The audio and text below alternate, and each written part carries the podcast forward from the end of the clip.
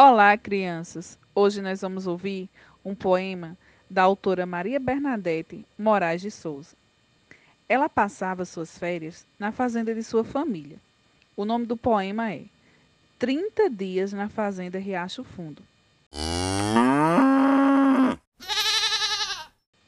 Eternizamos recordações extraordinárias, desde as gargalhadas das histórias contadas as subidas nas árvores por nós disputadas, e das colheitas dos frutos entre nós cobiçados, dos banhos dos rios, açudes e tanques, das brincadeiras de casinhas, das cavalgadas pela fazenda, à tarde atrás do gado bravo leiteiro, do leite tomado das vacas, mimosa, pintada e manga rosa, do pular de cordas, do jogo com bolinhas de gude, dos tocas de esconde-esconde e das baleadas, das corridas de argolinhas, com disputa do cordão azul e do cordão vermelho, dos roletes de cana caiana e dos pirulitos de mel.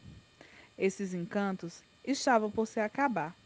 Nos restavam a conformação de que em dezembro outras férias iam chegar para nos alegrar.